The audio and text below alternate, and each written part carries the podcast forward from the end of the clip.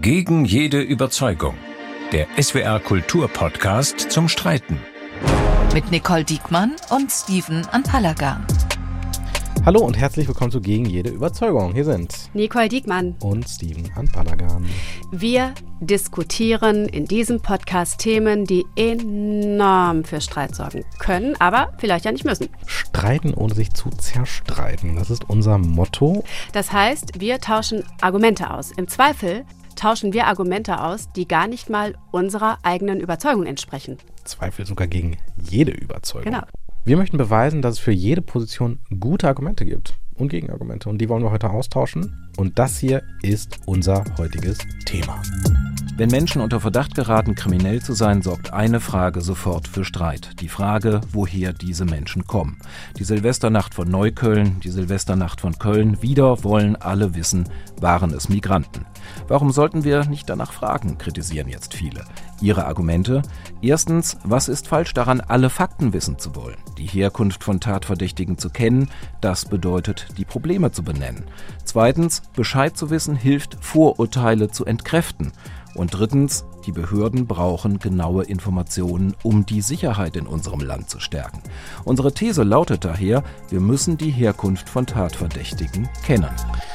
Das ist unser heutiges Thema und diese These werde ich verteidigen. Und beim nächsten Mal verteidige ich eine These zu einem anderen Thema. Wir tauschen die Positionen und im Zweifel argumentieren wir gegen unsere jeweilige Überzeugung. Jetzt könnte man ja durchaus sagen, dass gerade die Herkunft von Tatverdächtigen etwas ist, über das man in unendlichen Diskussionen sprechen und zerfasern und zerstreiten kann. Was meinst du, wie viel Zeit wir brauchen? Wir geben uns heute mal 30 Minuten. Los geht's. Das erste Argument. Die Herkunft von Tatverdächtigen zu kennen, bedeutet, die Probleme zu benennen. Ich bin richtig froh, dass wir endlich mal über kriminelle Ausländer diskutieren können. Ja, es wird ja viel zu wenig diskutiert darüber im Moment. Seit 30 Jahren fragst du dich, wann diskutieren wir endlich mal über kriminelle Ausländer, kriminelle Migranten? Gott Zweifel sei Dank, es ist soweit. ist das ja auch noch alles dasselbe. Ja, wir stehen noch unter dem Eindruck der Silvesternacht 2022. Wir haben die Bilder gesehen aus Neukölln und es gab eine sehr, sehr deutliche, leidenschaftliche Debatte über die Herkunft der Tatverdächtigen. Genau, wer hat da geböllert, wer hat äh, Feuerlöscher auf Einsatzfahrzeuge geschmissen, wer hat Einsatzkräfte bedroht und tatsächlich angegriffen. Mhm. Weißt du was? Ich verteidige die These, dass wir die Herkunft von Tatverdächtigen wissen müssen. Mhm. Es gibt ein sehr, sehr präzises und deutliches Argument, und das haben wir gerade gehört. Wenn wir die Herkunft von Tatverdächtigen wissen, dann können wir Maßnahmen ergreifen, die sehr präzise sind, wo wir gerade bei Jugendlichen, bei jungen Menschen das ganze Thema Prävention, Aufklärung, Bildungsarbeit, Sozialarbeit, in die Familien gehen, über Werte, Normen, Rollenbilder, Hierarchien, Autoritäten. Wir können über alles das sprechen. Wir können viel besser darüber sprechen, wenn wir wissen, was die Lebensumstände der jungen Leute sind. Lass uns mal einmal kurz über das äh, Kennwort, über das Buzzword, würde ich fast sagen, Herkunft sprechen. Mhm. Also ähm, wir reden ja ganz konkret über Migrationshintergrund. Mhm. Es gibt eine Definition von Migrationshintergrund, die kommt vom Statistischen Bundesamt. Die kennst du. Die kenne ich, ja, Ja. die kann ich auch irgendwie anzeigen. Wer in Deutschland ohne deutsche Staatsangehörigkeit geboren ist oder wessen Eltern Aha. Ohne deutsche Staatsangehörigkeit geboren wurden, der hat einen Migrationshintergrund. Das heißt, wer keinen Migrationshintergrund hat, das sind Leute zweite, dritte Generation. Vor allen Dingen dritte Generation, Genau. wenn die Eltern schon Deutsche waren. So, okay. Und ähm, dein Standpunkt, den du heute verteidigst, ist, wir wollen wissen, ob die Leute Migrationshintergrund haben oder nicht. Genau, ob sie Deutsche sind mit Migrationshintergrund Mhm. oder ob es nicht Deutsche sind mit Migrationshintergrund. Ähm, ich habe eben in deinem Eingangsplädoyer das Stichwort Sozialarbeit gehört und da würde ich ansetzen. Denn ja, natürlich kann man sagen, je maßgeschneiderter das Profil von irgendjemandem ist, desto maßgeschneiderter kann ich auf dessen Probleme und ich würde jetzt mal behaupten, jemand, der einen Feuerlöscher auf ein Feuerwehrauto schmeißt, der hat ein Problem und auch schon vorher gehabt, nicht erst hoffentlich hinterher, wenn der Rechtsstaat nämlich hart durchgreifen kann, was er ja muss.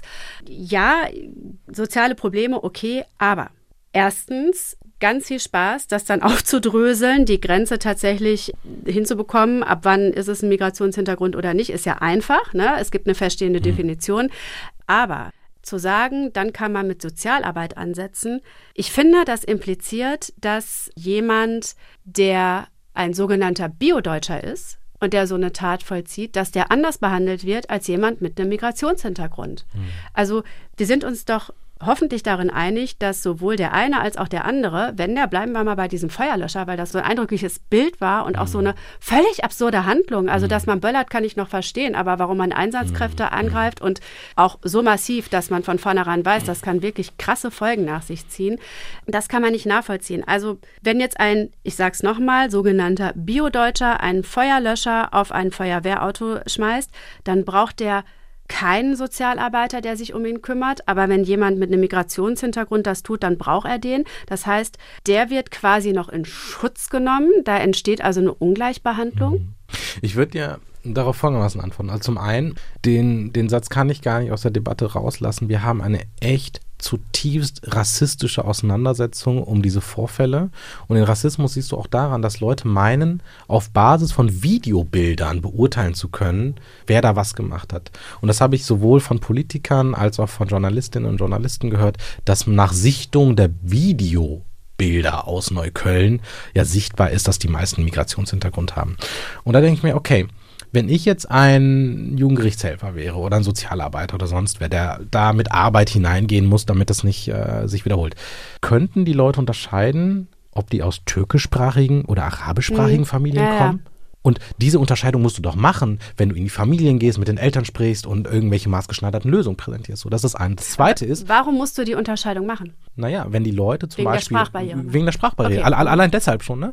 Das ist das eine, aber das ist ja sogar noch fast das Einfachste, wobei, naja, ich finde, es ist ein echtes Grundelement, wenn die Leute sich nicht mit dir verständigen mhm, können. Klar. Und da lohnt es sich natürlich genau hinzugucken, Herkunft, respektive Sprache, so. Und das zweite ist, das muss ich auch sagen, können die denn auf Basis von Videomaterial feststellen, ob die in dritter, vierter Generation in Deutschland sind, ja, in Frieden und Wohlstand aufgewachsen sind, oder ob die, und das war es ja so, ne? Das, das hier, so heißt es ja, da wären auch Afghanen und Syrer dabei gewesen, die, wenn sie, muss man einfach sagen, sehr, sehr lange in Deutschland sind, häufig eingebürgert werden. Das heißt, die, die noch afghanisch und syrisch sind oder diese Staatsbürgerschaft haben, die sind wahrscheinlich aus einem Bürgerkriegsland hierher gekommen. Die haben Bürgerkrieg miterlebt. Das heißt, du vergleichst die äh, Kinder von Gastarbeitern, die hier geboren und aufgewachsen sind, dritter, vierter Generation hier leben, mit Kids, die aus einem Bürgerkriegsland hergekommen sind. Und wie willst du denn, also wie willst du denn das Thema maßgeschneiderte, präzise Sozialarbeit in irgendeiner Weise hinbekommen, wenn du das alles in einen Topf wirfst. Überhaupt keine Frage, aber ich wende nochmal ein, anknüpfend an mein Argument von eben. Du verstärkst den Eindruck davon, dass es eine Parallelgesellschaft gibt, mhm. aber aus einer anderen Richtung als das, was wir seit Jahrzehnten mhm. im Zusammenhang mit Parallelgesellschaft diskutieren. Wenn du nämlich sagst, und da gebe ich dir völlig recht, mhm. wie willst du denn unterscheiden? Videoaufnahmen ist natürlich völliger Kappes, ähm, ob jemand seit 20 Jahren hier lebt, hier aufgewachsen ist tatsächlich und deshalb als Migrant ähm, mit Migrationshintergrund gilt, weil seine Eltern hier eben nicht geboren sind, oder ob jemand vor zwei Jahren geflüchtet ist über die Balkanroute. Mhm. So, die Schicksale kannst du wahrscheinlich nicht miteinander vergleichen, das ist richtig. Aber nochmal, wenn du den Unterschied machen möchtest, wenn du möglichst nah an die Leute ran möchtest, woran willst du denn festmachen, dass jemand ich werde das jetzt konsequent beibehalten, der als Biodeutscher ist, nicht auch mit massiven Problemen in seinem mhm. Leben zu kämpfen hatte. Und dadurch nimmst du ein Stück von Eigenverantwortung und auch naja, dem Rechtfertigungsdruck von Leuten, die sich in diese Gesellschaft auch aber, integrieren müssen. Aber da muss ich sagen, du musst das eine tun, ohne das andere zu lassen. Du musst in migrantischen Familien Sozialarbeit und Jugendsozialarbeit leisten, du musst die Streetworker dahin schicken, du musst irgendwie Bildungsangebote konzipieren und du musst das bei deinen Bio-Deutschen genauso machen. Du musst genauso maßgeschneiderte Angebote da haben. Da bin ich mir einig mit, äh, mit dir. Aber was machen wir denn? Nehmen wir mal eine fiktive Straftat, auch eine Horde von Leuten, die sich auf irgendeinem Marktplatz irgendwo in Deutschland zusammenrottet und Straftaten begeht. Wenn du diesen Anspruch an dich hast, als Gesellschaft, wirklich jedes Mal wissen zu wollen, was steckt denn dahinter, wer steckt denn dahinter? In dem Anspruch zu sagen, das ist jemand, der kam aus Afghanistan, da schwingt natürlich mit, okay, zerbombtes Land, Frieden hat nicht hm. funktioniert funktioniert. Wir kennen alle die Geschichten aus Afghanistan der letzten 20 Jahre. Und was machst du dann, wenn das tatsächlich Deutsche sind? Bist du dann nicht auch verpflichtet zu sagen, okay, Vater, Alkoholiker, hat die Ehefrau die letzten 20 Jahre auch verprügelt? Denn sonst findet doch eine Ungleichbehandlung statt. Ja, aber das ist doch genau das, was Gerichte, was gute Richterinnen und Richter machen. Die müssen Tatumstände, die müssen Lebensumstände Mhm. und die müssen mögliche strafmildernde Umstände berücksichtigen. Die schon. Aber muss die Öffentlichkeit das auch? Hat die Öffentlichkeit dann auch ein Recht darauf zu erfahren, dass zum Beispiel Marcel aus Recklinghausen so, eine hm. total schwierige Kindheit von Beginn an und ganz ungute Startchancen Hm. gehabt hat? Wo ziehst du da die Grenze? Und wo, wie ermöglichst du es eben, diese Parallelgesellschaft nicht noch weiter sich verfestigen zu lassen? Für beide Seiten. Für beide, wenn man das Bild behalten will, für beide Hm. Das Gesellschaften. sind aber tatsächlich zwei Dinge, die ich jetzt trennen würde. Äh, Das eine ist, wir brauchen überhaupt erstmal die Information und in vielen Fällen werden Informationen gar nicht erhoben, sondern Polizei arbeitet beispielsweise phänotypisch. Ja, die trägt dann einfach ein äh, Südländer oder Nafri oder sonst was. Und das ist ja so absurd, weil Nafri bedeutet ja nordafrikanischer Intensivtäter oder ist Intensivstraftäter. bekannt geworden durch die Kölner Silvesternacht 2015. Kölner Silvesternacht. Und unter den Nafris galten dann plötzlich Türken oder türkischstämmige äh, Männer, afghanischstämmige, nichts von, also keines der beiden Länder ist in äh, Nordafrika angesiedelt. Das heißt, Ja. du musst ja überhaupt erstmal anfangen. Du musst mit Polizei- Geografie musst du erstmal anfangen. du musst erstmal anfangen, den Geografiekenntnisse beizubringen, damit sie auf der Basis überhaupt ihre Informationen aktualisieren können. Und wenn sie dann ohnehin schon über Nafri sprechen, dann würde ich mich doch freuen, wenn die Polizei als allererste Instanz, wenn Sicherheitsbehörden, Strafverfolgungsbehörden als allererste Instanz nicht daneben schreiben, aha, Nafri, Haken dran, sondern sagen, wo kommt er denn tatsächlich her? Wir müssen mal einmal vielleicht auch ein Fragezeichen dahinter machen, ob man Leute überhaupt so. Also Nafri finde ich schwierig als Bezeichnung für Menschen. Natürlich, das ist ein ganz grundsätzliches Problem. Und Ja. das würde ich ja abräumen und da würde ich doch sagen, ja, pass mal auf, äh, Staatsangehörigkeiten werden sowieso schon erfasst. Mhm. Und das Zweite ist ja, und genau darum geht es ja, was machen wir mit Menschen, die Deutsche sind, die aber einen anderen ethnischen Hintergrund haben oder Mhm. einen Migrationshintergrund haben. Und der zweite Punkt, der kommt jetzt und da möchte ich nämlich antworten nach Argument 2. Das zweite Argument. Die Herkunft von Tatverdächtigen zu kennen, kann helfen, Vorurteile zu entkräften. Und jetzt müssen wir mal darüber sprechen, wie wir polizeiliche Erkenntnisse und mediale Berichterstattung und das, was auf der Straße passiert und was dann Onkel Werner am Stammtisch erzählt, wie das miteinander zusammenhängt. Wir haben in diesem Land auch ein Medienproblem. Wir haben in diesem Land auch ein Problem damit, dass Journalistinnen und Journalisten Polizeiberichte abschreiben, ungeprüft und vor allen Dingen sie zuweilen falsch abschreiben. Dieses Argument, dass wir punktgenau fördern können, dass wir soziale Maßnahmen, Bildungsmaßnahmen einleiten und anbieten, beziehungsweise irgendwie anfordern können, hat ja damit zu tun, dass die Polizei etwas weiß, dass die Justiz etwas weiß, dass die Strafverfolgungsbehörden etwas wissen, dass, dass Bildungsträger etwas wissen. Das ist Punkt eins. Das betrifft die Tatverdächtigen selbst. Und die können wir gut fördern, wenn wir wissen, wo die Herkunft ist, welche Sprachen gesprochen werden. Punkt zwei ist, die Medien berichten tatsächlich auch einfach falsch. Es gibt falsche Berichterstattung, es gibt irreführende Berichterstattung und es gibt vor allen Dingen immer wieder rassistisch verstärkende Berichterstattung, ohne dass die Medien als solche eine Falschmeldung ähm, herausgeben würden. Wenn wir nämlich zum Beispiel immer nur dann über eine durch ein Messer begangene Straftat berichten, wenn es ein Migrant war, ja, und dann, wenn es beispielsweise ein Deutscher war, es verschweigen, dann entsteht der Eindruck, dass Migranten viel häufiger mit einem Messer Straftaten begehen würden. Und da gab es diesen total absurden Fall, dass die AfD im Saarland angefragt hat, ja, ja, ihr verschweigt uns das ja alle. Und da steht ja, das seien ja alles nur Deutsche, die mit Messer Kriminalität begehen würden. Und jetzt fragen wir mal, wie heißen die denn mit Vornamen? Etwas, was uns bekannt vorkommt, weil die Berliner CDU das genauso gemacht hat. Jetzt das nach ist, der Silvesternacht von Neukölln, genau. das entspringt ja einem zutiefst rassistischem Denken. Was aber passiert ist,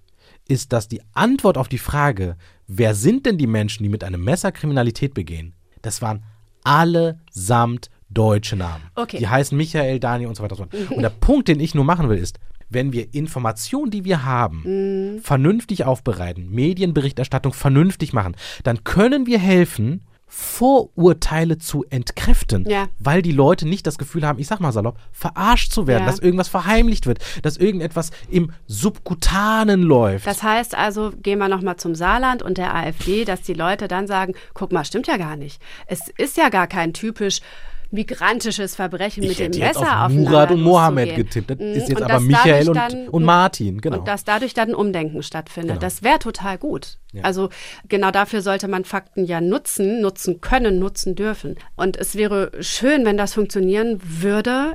Ich fürchte aber, wir haben den Zeitpunkt schon hinter uns gelassen, zu dem das funktioniert. Denn Vorurteile sind ja eben selten darauf basierend, dass Leute die falschen Daten haben. Es hat ja auch immer was damit zu tun, dass du ein Weltbild hast, das du dir gerne bewahren mhm. möchtest. Das haben wir, mhm. tragen wir alle in uns. Ja, ja, Jeder ja. möchte gerne sein Weltbild ähm, bewahren und ist gut darin, Menschen sind ja zu vielem fähig, auch Fakten auszublenden, die dieses mhm. Weltbild ins Wanken bringen könnten. So, mhm. das macht man ja gar nicht unbedingt extra. Das hat ja auch was mit Selbsterhaltungstrieb zu tun und ähm, mit dem großen Interesse daran, das Leben so einfach wie möglich zu machen in einer wahnsinnig komplizierten Welt. Ich will damit sagen, ich glaube, dass Teile unserer Gesellschaft schon zu festgefahren sind, dass Teile dieses Diskurses schon zu festgefahren sind. Wir sehen das ja auch. Zwischen Köln und Neukölln liegen mhm. ähm, sieben Jahre.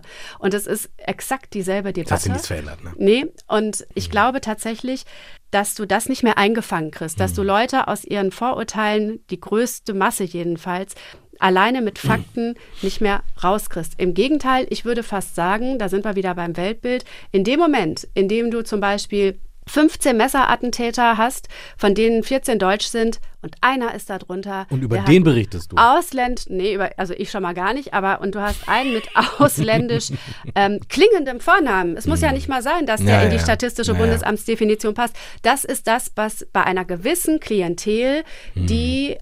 Auch demokratischen Parteien, bei denen wir auch gerade sehen, dass sich da Teile radikalisieren in diesem Diskurs, anhängen, die werden genau mit diesem Tunnelblick auf diesen einen Vornamen gucken und sagen, ja gut, also die Deutschen Probleme gibt es da immer, kann immer mhm. mal passieren. Diese beiden Maßstäbe, unterschiedlichen Maßstäbe, glaube ich, werden dadurch nicht verschwinden. Ich muss mal etwas sagen, was meiner Erfahrung mit der Beschäftigung mit Rassismus entspringt. Wir sprechen manchmal über offene Rassisten oder über offenen Rassismus und den kennt ja jeder. Ne? Irgendwie ist es dann so ein enorm rassistischer, unterirdischer Spruch, der auf die Hautfarbe von Leuten zielt oder Stereotype und, und Werturteile dann ableitet äh, über Charaktereigenschaften, Persönlichkeitsmerkmale und wie die halt immer so sind. Das ist der offene Rassismus. Da hat man sich ja auch schon, wenn man so spricht, davon verabschiedet, nicht rassistisch wirken zu wollen. Ja, ja, ne? Also da ja. kannst du natürlich immer sagen, ich habe ja nichts gegen Ausländer und alles, was Aber. nach dem Aber kommt, ist in den meisten Fällen offen rassistisch. Du willst auf den verdeckten Rassismus, den wir selber nicht mal unbedingt reflektieren. Genau. Ja? und ich Sie glaub, sprechen sehr gut Deutsch. Genau. Die, sie, äh, die, sie haben ja den Rhythmus im Blut. Ne? Ja, da genau. darf ich ihre Haare anfassen. Ähm, ja, ich verstehe. Es gibt, es gibt nicht nur den verdeckten Rassismus, mhm. es gibt, ähm, also wenn du den offenen Rassismus mal als offenes Feuer betrachtest, gibt es Menschen, die immer die Glut am Lodern halten. Mhm. Und da ist es nicht so, dass du denkst, ah, okay, der weiß es nicht besser, der hat das jetzt versehentlich so gesagt oder ne, die viel zitierte Oma, die das halt so irgendwie, ne, die damit aufgewachsen ist und sich jetzt schwer tut, wobei ich das auch für ein Gerücht halte, ne, man kann sich auch von Dingen verabschieden, die seit 30, 40 Jahren in unserer Gesellschaft so nicht mehr offen ausgedrückt werden. Es gibt aber Leute, die dafür sorgen, dass diese Glut, dass dieses, dieses Glimmstück mhm. nicht abkühlt. Und diese verdeckten Rassisten, so möchte ich sie jetzt auch einfach mal nennen, diese verdeckten Rassisten, die sind darauf angewiesen, dass nicht zu viel Transparenz hergestellt wird, dass nicht zu viel Offenheit darüber herrscht, wie die Verhältnisse in unserem Land sind. Es macht mich fassungslos. Mhm. Wir reden davon, dass die Integrationspolitik gescheitert ist. Ja, genau. In diesem, warte ganz kurz, in diesem Land leben 20 Millionen Menschen mit Migrationshintergrund. Seit 100 Jahren leben hier Menschen mit Migrationshintergrund. Die Ruhrpolen wurden vor 100 Jahren hierher geholt, muss man einfach sagen, um im Bergbau zu arbeiten. Ich weiß das, weil ich lange im Ruhrgebiet gelebt und gearbeitet habe. Und dann kamen die Gastarbeiterinnen und Gastarbeiter. Das ist mittlerweile, lass mich nicht lügen, 60, 70 Jahre her. So, ja. Dann kamen dann die äh, Bürgerkriegsflüchtlinge. Da haben wir in den 90ern überlegt, ob wir Inder nach Deutschland holen müssen, weil wir damals schon festgestellt haben, ja, die Deutschen kriegen dann mit den Computern nicht so richtig hin. Das war immer schon Teil auch unserer Wirtschaftspolitik die gesamten Grundprozesse unserer Wirtschaft, ganze Bestandteile unserer Wirtschaft. Wir würden, wir würden die Pizza nur Margarita essen, weil wir ohne Ausländer, eine fleischverarbeitende Industrie, hätten wir gar kein Fleisch, Spargel, Pflege, Bau, alles so, ja. Und dann stellst du dich vorne hin und sagst, dass die Integrations- und Migrationspolitik gescheitert ist. Und keiner kommt auf die Idee zu sagen, jo, wir gucken uns das jetzt mal ganz, ganz genau an wer woher kommt, wer was macht. Und der Carlo Massala, der hat das eigentlich ganz gut gemacht bei einer Sendung in Lanz, der sagt, das waren 38 Menschen mehrheitlich Deutsche in einem Stadtteil, in dem 150.000 Migranten leben und hat dann gesagt, das sind doch 0,00 x Prozent der Menschen, die Straftaten verübt haben. Und jetzt reden wir über die gesamte Verwerfung einer Integrationspolitik. Und ich glaube, und dann bin ich auch tatsächlich jetzt mal fertig, Mhm. wenn wir das als Medienschaffende transparent, Nee, nee, ordentlich, nee. mit Zahlen unterfüttert darstellen würden, dann würden wir helfen, diesen verdeckten Rassismus die Glut abzunehmen. Ähm, ja, einerseits hast du natürlich recht. Andererseits sind wir da wieder bei meinem vorherigen Punkt, bei unterschiedlichen Maßstäben. Denn ich glaube, es geht nicht nur um die Zahl oder den Anteil derer, ähm, die einen Migrationshintergrund hatten, die da was getan haben. Es gibt noch einen anderen Maßstab. Der Anspruch, der sich in der Aussage, wer sich hier nicht benimmt, wer sich hier was zu Schulden kommen lässt, der soll das Land verlassen, der gilt ja nicht für mich. Wenn ich jetzt in den Supermarkt gehe und ich klaue da eine Palette absolut. Bier, ähm, dann werde ich dieses Land nicht verlassen Wie auch immer du das machen müssen. Das lass mal meine Sorge sein, Freundin. Challenge accepted.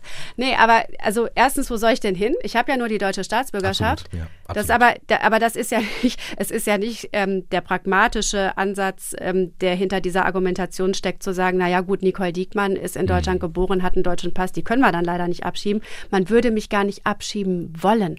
Für mich gilt ein anderer Maßstab. Für mich gilt der Maßstab, okay, muss man bestrafen im Rahmen des Möglichen und dann ist auch gut.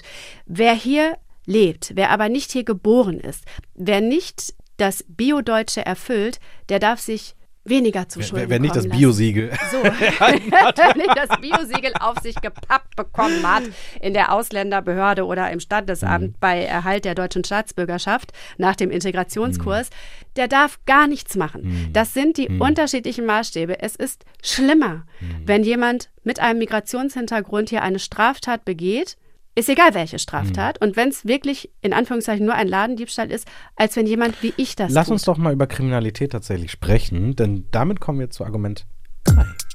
Das dritte Argument. Die Behörden brauchen genaue Informationen, um die Sicherheit zu stärken. In der letzten Zeit wurde ja viel über die Verteidigung des Rechtsstaats gesprochen und über Recht und Ordnung und im Englischen sagt man ja Law and Order. Das ist Danke. alles Da- Ach, richtig. guck mal, hier lerne ich Ich, ich. Mhm. dachte, ich, äh, das, ist ein, das ist eine Dienstleistung an meine Co-Moderatorin. Mhm. Und die Frage, die ich mir stelle, ist, ja, aber wie will der das denn machen, wenn der bestimmte Informationen gar nicht hat? Woher Wo- nehmen, wenn nicht stehlen? Wo, wer überwacht die Überwacher? Ähm, das heißt ja nicht umsonst Nachrichtendienste und das heißt ja nicht umsonst Sicherheitsbehörden, die auf Verdachtsfälle und Informationen angewiesen sind. Und Herkunft von Tatverdächtigen kann eine wichtige Information sein und sie ist vor allen Dingen eine wichtige Information, um die Sicherheit tatsächlich in unserem Land zu stärken. Ich gebe dir ein Beispiel. Wir haben unendliche Medienberichterstattung und unendliche Polizeimeldungen, Polizeiarbeit über den sogenannten Görli. Das weiß man im Südwesten des Landes möglicherweise nicht, aber das ist ein Park, Der äh, Görlitzer der Park. Görlitzer Park in Berlin oder der Kotti, das ist das Cottbuser Tor, auch in Berlin, Eine U-Bahn-Station, genau, beide Orte krass geprägt von Drogen. von Drogenkriminalität Ja. und von Drogenkriminalität durch Ausländer oder Deutsche mit Migrationshintergrund oder gar, das wird häufig in dieser Berichterstattung erwähnt, durch sogenannte schwarzafrikanische Drogendealer begangen werden. Und das finde ich krass. Ich finde es einfach krass, dass wir da so viel darüber Bescheid wissen, dass deutschlandweit darüber debattiert wird, während ein anderer Ort Europas Crystal Meth Drogenhauptstadt ist und sich ebenfalls in Deutschland befindet. Jetzt kommt's. Erzgebirge in Chemnitz. Chemnitz Okay. ist die Drogenhauptstadt Europas in Sachen Crystal Meth. Guck mal. Da sterben die Leute. Die Nähe zu Tschechien ist der Grund. Das ist tatsächlich etwas, wo du zwischen Tschechien und in Deutschland Ja. ganz, ganz viel Drogenkriminalität und Drogengrenzkriminalität hast. Aber das interessiert einfach keinen, Mhm. weil wir da nämlich nicht transparent darüber berichten, weil das nicht im Fokus der Sicherheitsbehörden ist und weil wahrscheinlich auch die Politik da nicht mit Wahlkämpfen machen kann. Wir haben auf der anderen Seite in Nordrhein-Westfalen auch ein Drogennest, und zwar in Aachen, Grenzgebiet ich zu Niederlande. sagen, ja, genau. Da da gibt's so vereinzelte Medienberichterstattung. Es gibt irgendwie auch ein, zwei Podcasts dazu. Aber auch da Riesenprobleme mit Einfuhr von Drogen, mit Crystal Meth und so weiter und so fort. Und was ich vermisse, ist, dass sich die Sicherheitsbehörden, wenn sie denn schon auf Basis von sogenanntem Racial Profiling oder anlassbezogene Personenkontrollen und was auch immer sie alles tun, um dieses, ich sag mal, um die Medienberichterstattung am König zu halten, mal anfangen, die Herkunft von wirklich allen Tatverdächtigen in den Blick zu nehmen und dort zu ermitteln und dort Arbeit zu leisten, wo es schwerwiegend ist und es möglicherweise dort lassen, wo es nicht so schwerwiegend ist. Und wir als Gesellschaft und als Medienschaffende können doch viel besser anmahnen, dass der Rechtsstaat sich wehrhaft zeigt, dass Recht verteidigt wird, dass Gesetze verteidigt werden, wenn wir über solche Dinge transparent A Bescheid wissen und transparent berichten. Denn alles das, was ich jetzt gerade gesagt habe, ist den allermeisten Deutschen gar nicht bekannt. Hm, ich finde das eine total bestechende Argumentation, zumal ich bis vor circa drei Minuten für mich in Anspruch genommen hätte, sehr gut informiert zu sein. Und das mit Chemnitz wusste ich tatsächlich nicht. Hm. Ähm, und das muss man ja, glaube ich, auch mal sagen, die Drogen, die im Görlitzer Park verkauft werden zumindest, das ist nochmal ein anderes Kaliber. Nicht, dass ich da jetzt Kundin wäre und mich äh, im Sortiment sehr gut auskennen würde, aber nach allem, was ich höre, über viele, viele Ecken ist, ähm, das ist eine andere Liga als Crystal Meth ne, in Chemnitz. Ja, Absolut. ja. Also ohne hier jetzt was bagatellisieren zu wollen, aber da sprechen wir tatsächlich über was anderes. Da äh, hört man ja so vieles Schlimmes über Berlin, wo du kaum in ein Obsttaxi steigen kannst, ohne dass dir dann irgendwie nicht Orangen, sondern allerlei anderer äh, schlimmer Dinge verkauft werden. Du guckst mich jetzt so fragend an, wenn du von mir Ich dachte, jetzt kommt irgendeine Form von Falsifizierung oder Verifizierung. Kann, nee, das müssen wir doch mal hier machen. Genau. Herzlich willkommen bei so. Es gibt noch so eine Sache. Hm. Und das wird jetzt ein bisschen technisch. Es gibt ja den Kampf gegen die Clankriminalität oder die sogenannte Clankriminalität. Mhm. Warum sogenannte? Warum der Einschub? Also nur Interesse das, halber? Das, das äh, Strafrecht kennt keine Clankriminalität. Okay. Das Strafrecht kennt organisierte Kriminalität, ja. Bandkriminalität, äh, kriminelle Vereinigungen oder die Bildung einer terroristischen Vereinigung, aber Clankriminalität in der Form gibt es halt nicht. Es ist eine Art Erfindung um das organisierte Verbrechen, das es ja zweifelsohne gibt und das auch ohne Ethnisierung äh, daherkommt, ne, wenn man sich so an Rockerbanden zurückerinnert. Also es kann Mafia sein, Russenmafia, Rockerbanden. Also wir kennen ja noch die, äh, warte, chinesischen Triaden oder so, das ist im Prinzip alles das. Wobei, das darf man auch nicht unterschätzen, es gibt tatsächlich viele, viele von aus dem Ausland gesponserte, ja auch so mhm. äh, Attentäter, ne, hier russische Attentäter.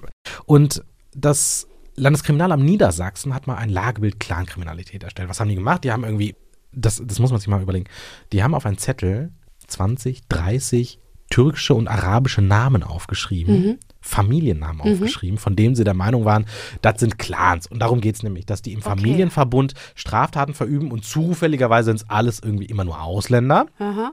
Und da haben sich diese ausländischen Namen aufgeschrieben und gesagt, wenn einer von denen eine Straftat verübt, dann kriegt er so ein rotes Pünktchen in ja. seine Strafakte und ja. dann zählen wir am Ende des Jahres alle Punkte. Das heißt, wenn jetzt Achim eine Mutprobe macht und beim Aldi einen Schokoriegel klaut, dann ist das halt Ladendiebstahl, ja. dann wird er nach Hause geschickt und Rip. Wenn aber der Murat das macht und der da auch noch den falschen Nachnamen besitzt, dann geht es ein in die Statistik Clankriminalität. Clankriminalität. Und dann haben sie das am Ende, damit du es besser auswerten kannst, ne? weil du okay. weißt ja, das sind, das, das sind ja diese sogenannten Clans. Ja. So, du hast damit natürlich einen ganzen Haufen Probleme, Sippenhaft, dies, das, mhm, alles. Mhm, ne? Mhm. Naja, und du setzt ja, genau, müssen wir und reden. Doppelstandard, ja, ne? selbes mhm. Verbrechen oder selbe Straftat wird ja. dann unterschiedlich geahndet.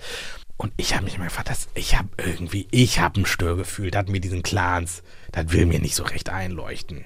Und da hat das LKA Niedersachsen genau das gemacht. Das nennt sich AWM, also Auswerte Merker Clan. Mhm. Und da haben sie am Ende alle Straftaten mal zusammengezählt. Und ich muss, deshalb sagte ich, klingt ein bisschen technisch, ich muss jetzt einmal die Bewertung und die Zusammenfassung dieses Lagebilds Clankriminalität, was sie dann nach einem Jahr erstellt haben, vorlesen aus dem Jahr 2019. Okay, 19 ist noch nicht so lange her. Das ist nicht so ganz lange her. Kriminelle Clanstrukturen sind in Niedersachsen präsent, wenngleich sie quantitativ sowohl in Bezug auf die tatverdächtigen Beschuldigten als auch in Bezug auf die Ermittlungsverfahren bei Betrachten des Gesamtvolumens krimineller Handlungen in absoluten Zahlen kaum ins Gewicht fallen, okay. beeinträchtigen sie das Sicherheitsgefühl der Bevölkerung und fordern die Strafverfolgungsbehörden in besonderem Umfang. Und das finde ich so absurd. Das heißt, das Landeskriminalamt, nicht die Antifa in Niedersachsen, sondern das Landeskriminalamt Niedersachsen sagt, diese Straftaten fallen kaum ins Gewicht. Aber. So, ja. Und jetzt komme ich. Jetzt komme ich. Also erstens, ähm, es ist ja kaum möglich, noch rassistischer überhaupt sich so eine Statistik auszudenken. Also Richtig. zu sagen, der hat den und den Nachnamen, wenn der jetzt eine Packung Kippen klaut, ist das was anderes, als wenn das der Marcel tut. So, mhm. das ist das eine. Und zweitens, das dann unter einem Delikt zusammenzufassen, das, da sind wir wieder bei meinem Weltbild, in dieses Weltbild passt. Zweitens, In dem Moment, in dem sich daraus aber ergibt, und das hat es ja ganz offensichtlich getan, ist ja alles gar nicht so schlimm, dann argumentiert man eben damit, okay, aber es bindet wahnsinnig viele Polizeikräfte. Das heißt, die Statistik ist in dem Moment dann egal. Und der dritte Punkt, auf den ich raus will, ist, ich habe da eben, ich glaube, das Sicherheitsgefühl. Sicherheitsgefühl ja. der Bevölkerung. So, und das heißt, du kannst noch so viele Statistiken tatsächlich auch auf seriöse Art und Weise erheben. Du kannst dich an noch so viele Definitionen halten, die von vielleicht falls das möglich ist, noch drögeren Institutionen erhoben worden sind als vom guten alten Statistischen Bundesamt. Mhm. Am Ende bleibt das Gefühl. Du kannst mit Fakten relativ wenig dagegen tun, zumal, ne, du kannst jede Statistik, wissen wir ja auch, mhm. kannst jede Statistik so auswerten, wie es dir in den Kram passt. Und diese Statistik aus 2019 hat ja ganz offensichtlich auch an nichts irgendetwas mhm. geändert. Wir beide wissen von dieser Statistik mhm. und du hast sie nicht über dunkle Kanäle ausgegraben, sondern die ist öffentlich zugänglich.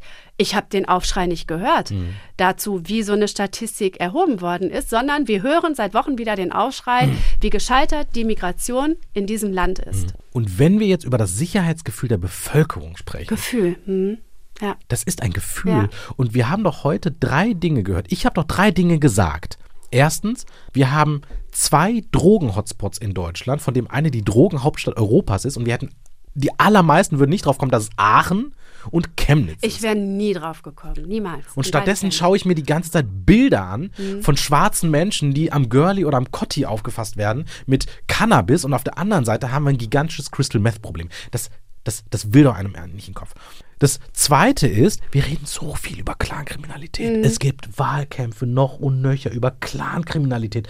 Und dann schreibt das LKA Niedersachsen, das fällt bei absoluter Betrachtung überhaupt nicht ins Gewicht. Aber. ich habe ja nichts gegen die, aber. Und drittens, das muss man auch jetzt echt mal sagen, die AfD, die im Saarland fragt, wer diese Menschen sind, die Messerkriminalität begehen. Wie die heißen wie die heißen, die eine deutsche Staatsangehörigkeit haben, weil die nicht glaubt, dass es sogenannte Bio-Deutsche sind. Die fragt ernsthaft nach Vornamen. Und da kommt heraus, das waren in 24 Fällen Michael, in 22 Fällen Daniel, in 20 Fällen Andreas und es geht in einem weiter. Sascha, Thomas, Christian, Kevin, Manuel, Patrick, David, Jens, Justin, Sven und ich sehe in der Tabelle jetzt hier nicht, vielleicht auch noch Wilm. Das entspringt einem urrassistischem Klischee, einer Grundüberzeugung, die rassistischer nicht sein kann. Aber am Ende des Tages haben wir Informationen. Ja, die haben die Informationen und trotz alledem führen wir diese Debatte seit Wochen schon wieder, wie wir sie auch 2019 oder 2015 geführt haben. Ich glaube, ähm, was an dieser Stelle noch einmal wichtig ist zu hm. betonen und zu erwähnen ist, du hast jetzt gerade völlig zu Recht die AfD im Saarland erwähnt, hm. die die Vornamen wissen wollte und damit ja auf die Schnauze gefallen ist. Der Fairness halber muss muss man aber auch sagen, dass die CDU in Berlin sich nicht zu so doof war, exakt denselben Move zu machen, jetzt mit Blick auf die Silvester nach 2022 hm. und auch die Vornamen der potenziellen Täter wissen will. Ich glaube, das ist der Punkt, in dem wir uns total einig sind. Das sollte man lieber lassen. Das sollte man lieber lassen. Gucken wir mal, worauf wir uns noch einigen können. Wenigstens darauf können wir uns einigen. Was ist eigentlich Deutsch? Ich glaube, ähm, das ist eine Frage, die hat dieser Staat, der für sich ja auch noch nicht geklärt hat, ob er ein Einwanderungsland ist oder nicht, beziehungsweise, wenn wir mal ehrlich diskutieren, ob er ein Einwanderungsland sein will oder nicht, das ist irgendwie immer noch nicht geklärt, ne? Es ist nicht nur nicht geklärt, die Leute wehren sich dagegen, sich überhaupt damit auseinanderzusetzen. Mhm, genau. So habe ich das Gefühl. Und ich habe das Gefühl, es ist so ein bisschen wie der sterbende Schwan. Das ist so ein letztes Aufbäumen. Ja, es ist ein letztes, ja, wir verteidigen, was Zwinker, Zwinker wirklich deutsch ist. Und wir spülen so viel Erzählungen und Vorurteile und Geschichten hm äh, in die gesellschaftliche Mitte, dass der Deutsche sowas nicht macht, dass die, die sowas machen, Ausländer sind. Und ganz ehrlich, wenn Deutsch nicht mehr ist als Kartoffelkloß und Schweinebraten und Michael und Daniel und Matthias, weiß ich nicht. Das ist eine Debatte, der sich äh, dieses Land vielleicht endlich mal stellen sollte. Unsere Debatte ist jetzt vorbei. Das waren 30 Minuten.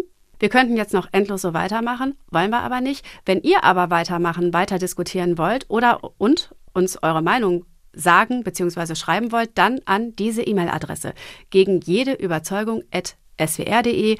Überzeugung schreibt ihr dann bitte mit OE, dann kommt es auch bei uns an. Oder ihr seid in den sogenannten sozialen Medien unterwegs, dann findet ihr uns auf Facebook oder Instagram unter SWR Kultur.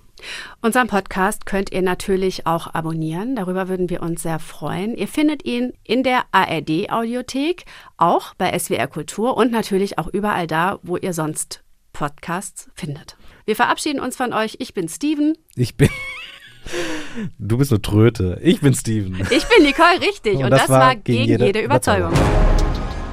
Das war Gegen jede Überzeugung von SWR Kultur. Mit Nicole Diekmann und Steven Anpalagan. Hier ist Nicole nochmal. Ich habe noch einen ganz, ganz wichtigen Hinweis. Ich war zu Gast bei Bob Blume und in seinem Podcast Die Schule brennt haben wir über, Überraschung, Schule gesprochen. Bob kennt man aus den sozialen Medien. Da heißt er der Netzlehrer und spricht in eben seinem neuen Podcast mit Lehrern, Lehrerinnen, Pädagoginnen und mit mehr oder weniger bekannten Personen über ihre Schulzeit und wie langweilig oder wie spannend die doch war. Was macht Schule aus? Was macht eine gute Schule aus? Was macht eine schlechte Schule aus? Wo bräuchte Schule mal Nachhilfe? Die Schule brennt gibt es immer dienstags in der ARD Audiothek und natürlich da, wo es sonst auch Podcasts gibt.